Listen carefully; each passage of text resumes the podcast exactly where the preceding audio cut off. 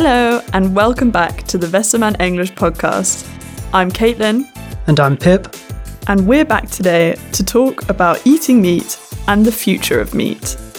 We're going to be talking about how much meat people eat and the problems that come with meat consumption.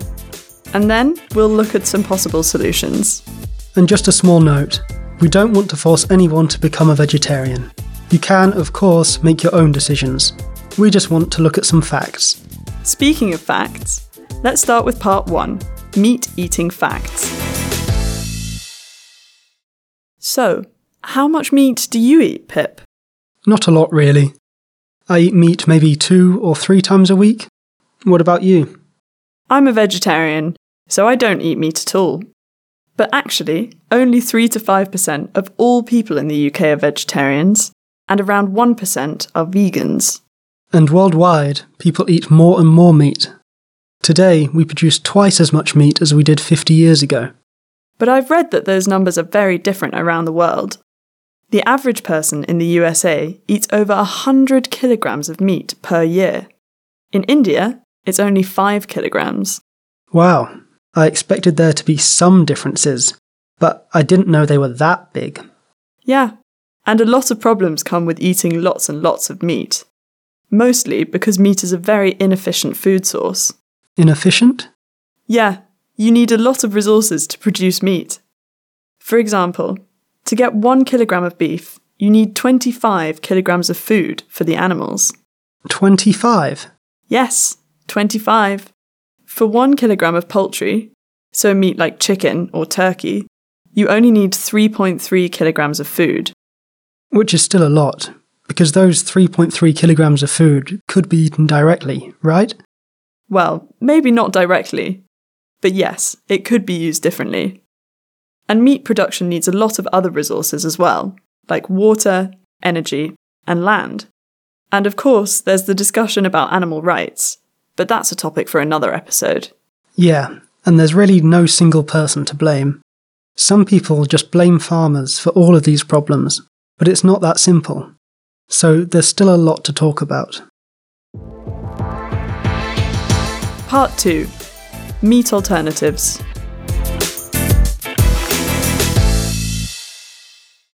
So, we know that people are eating more meat on average. However, many people are making the decision to eat less or no meat.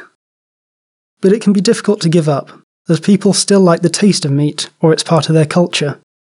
That's why some companies have invented replacements for meat. Yeah. An obvious example would be veggie or vegan burgers.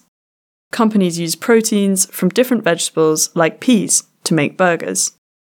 They want the burgers to look, feel, and taste like meat without using any meat. But then again, some of the veggie burgers still taste pretty different to real meat. After all, it's just vegetables and spices. True, but the companies are still trying to make the burgers more meat like. Another replacement that is closer to real meat is artificial or cultured meat. Ooh, what's that? That's meat that's grown in a laboratory. You take some cells from an animal and then grow the meat outside the animal and not inside. So it's actually real meat. It takes up less space and resources because you don't have to keep so many animals and produce food for them. It's definitely an interesting idea. And no animals are hurt or killed for cultured meat, right? Well, not exactly. You actually need animal blood to grow the cells. But the companies are working on alternatives. However, another problem is that cultured meat is still very expensive. It will probably be years before we can buy it at the supermarket. If money is the problem, there might be another solution insects. What do you mean, insects? Like flies and bugs? That sounds disgusting. Well, not all insects, but some of them, like crickets or mealworms. They're full of protein, so they're healthy as well. And they are a lot better for the environment. You need a lot less food for the animals, and a lot less greenhouse gases are produced. I'm not sure though. Sounds pretty gross. They're supposed to taste really good though. And you don't have to put a whole worm in your mouth. You can just make burgers and other dishes out of them, so you won't even see that they're insects. Also, in different parts of the world, people have been eating insects for ages. The idea is actually not new at all.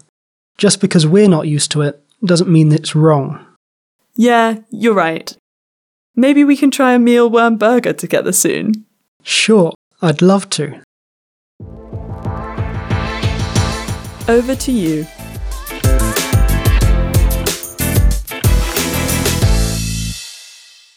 So, we've talked a lot about meat and meat alternatives in this episode. But what do you think is the future of meat? Will we still be eating meat in 50 years?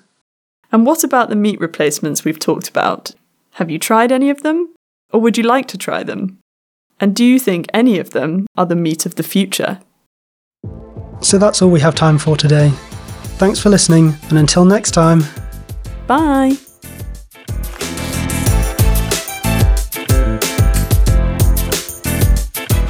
Teachers can find a free worksheet and a transcript of this episode at westermann.de slash English. Make sure to learn more about our English textbooks and our free materials for your English lessons.